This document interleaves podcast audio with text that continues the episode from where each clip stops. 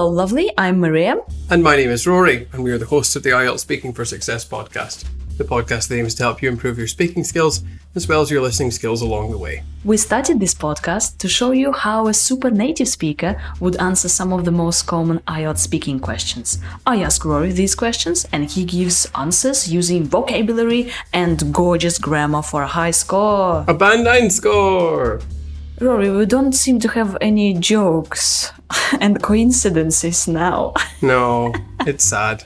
But you know what's not sad? I've just moved house, so let's talk about my new house. Yay! Yes, uh, we're gonna talk about the area where Rory lives in because in speaking part one, they can ask you questions about your neighborhood or the area where you live in.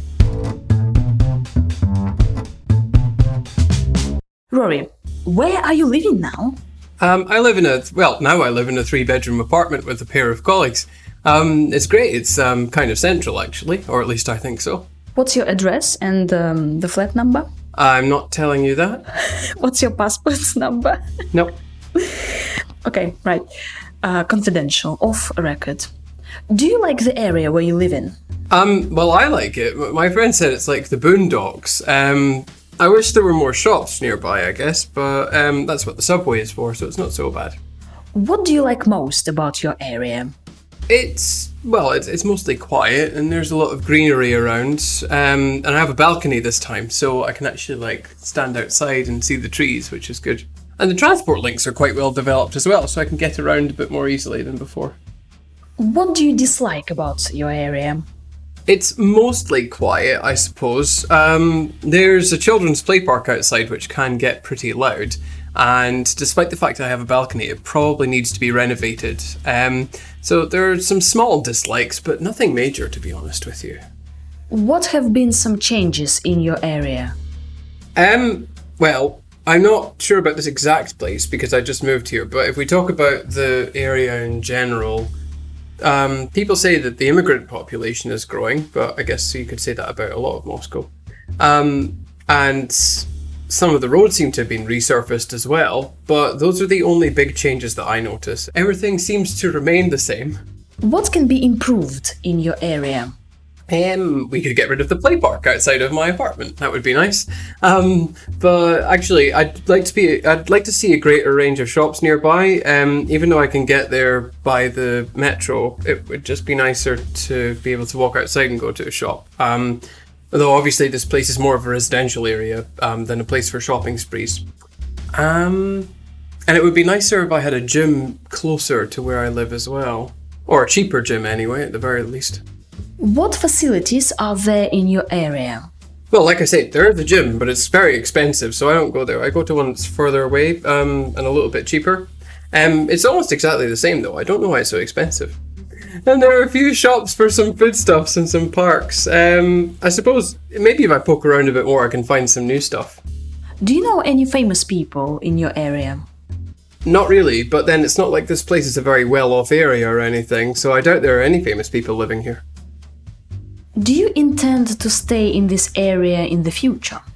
Um, well, I'll stay here for the foreseeable future. Um, or at least, sorry, for the rest of the year. Um, and then I'll move back to Scotland. When will it happen? In your twilight years? No, not in my twilight years. Next year. Not this year, next year. Are you joking? Are you moving from Moscow to Scotland next year? Next year. Oh my god. Wow. Uh, happy people in Scotland, you will have Rory, and Moscow will uh, lose Rory. Ah. Don't know they're very thrilled about that, Oh, but we'll yes. see. Rory, thank you very much for your answers. Shall we talk about some of this gorgeous grammar and vocabulary? Gorgeous grammar and vocabulary, yes. Yum, yum, yum, yum, yum, yum. Right, so when you say where you live, you can say, I live in a three room apartment or a three bedroom flat, right? Or a two bedroom flat. I live in a two room flat. That's um, a very nice um, phrase. Rory, you said that uh, it's boondocks. It's like uh, boondocks. What is this? Yeah, um, the boondocks is actually an American term, but my friend's an American, so it's okay for her to say it.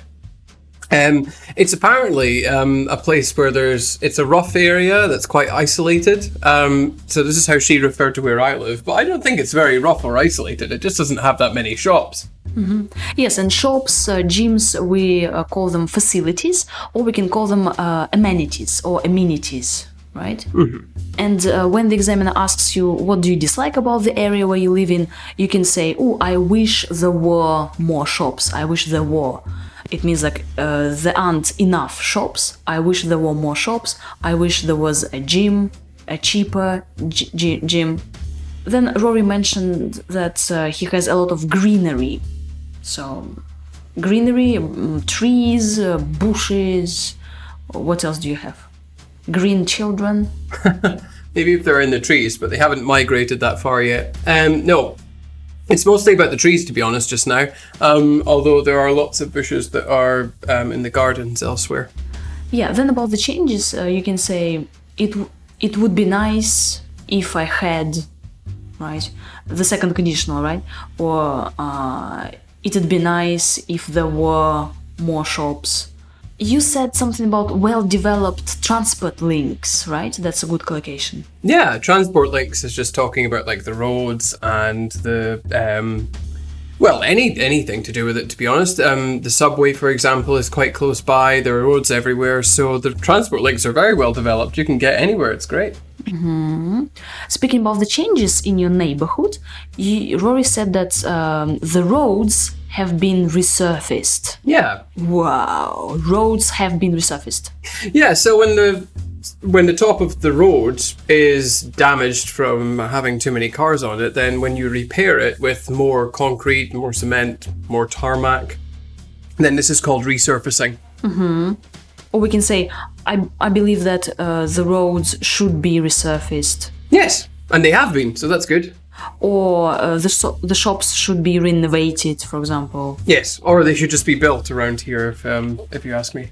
Yeah, you have some small dislikes about your neighborhood, so Rory is quite uh, happy mm, with the place uh, where he lives in. So this is the uh, re- residential area, yeah, residential area, like sleeping districts uh, where people what just live, they don't work there, yeah. Yeah, basically, it's just places where people live. Um, it's funny though because this particular residential area only seems to be places where people live. Um, there don't seem to be that many shops around, and usually there are, are at least some shops nearby. And it's not like a well-off area, well-off like a rich area.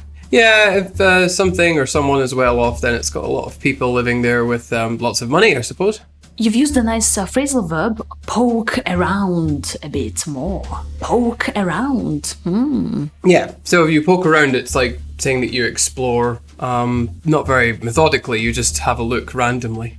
Could you give us an example with poke around? Well, I hope to poke around a little bit more in my neighborhood in the future, um, just to explore and see what it's like. Yeah, yeah. Or um, I wish there were um, more shops nearby so I could pop into a shop to do some groceries. Yeah, pop into a shop, poke around. These are quite uh, high level phrasal verbs, dear listener. So, yeah. They are. You can use them. Um, so here, um, uh, the questions are about your neighborhood, but also some questions could be about your neighbors. Uh, Rory, tell us the difference: neighborhood and neighbors. Yeah. Neighborhood is the area. Neighbors are the people who live near you. I have quite nice neighbors. Uh, who are they? Um, well, if we talk about my neighbors in the flat, they're my flatmates and they're my colleagues, so they're very nice. But do you actually know your neighbors? The people who live in the apartment next to me, um, no, I don't. I've not met them yet. Yet, that's the key word. Mhm. Do they listen to IELTS Speaking for Success podcast? I think that will be the second question I ask after what are your names?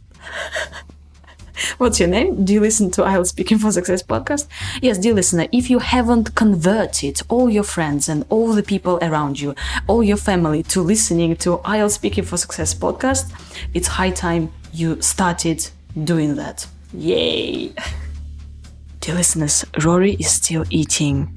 I think he hasn't been eating the whole day, and now he's just stuffing his face with food.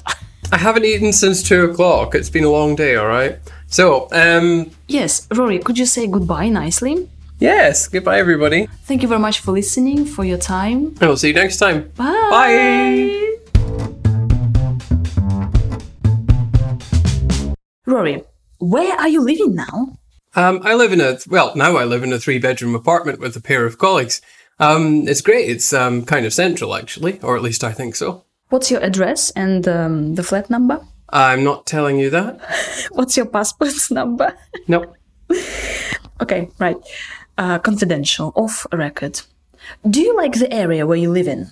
Um, well, I like it. My friend said it's like the boondocks. Um, I wish there were more shops nearby, I guess, but um, that's what the subway is for, so it's not so bad. What do you like most about your area?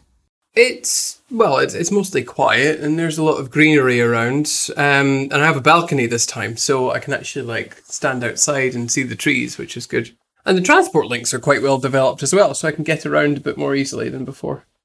What do you dislike about your area?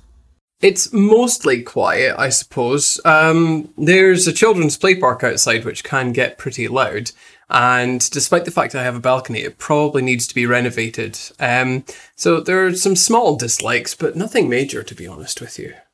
What have been some changes in your area? Um, well, I'm not sure about this exact place because I just moved here, but if we talk about the area in general, um, people say that the immigrant population is growing, but I guess you could say that about a lot of Moscow. Um, and some of the roads seem to have been resurfaced as well, but those are the only big changes that I notice. Everything seems to remain the same. What can be improved in your area? Um, we could get rid of the play park outside of my apartment. That would be nice.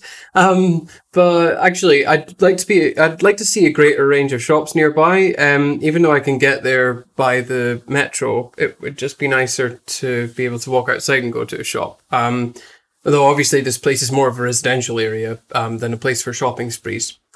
Um, and it would be nicer if I had a gym closer to where I live as well. Or a cheaper gym anyway, at the very least. What facilities are there in your area?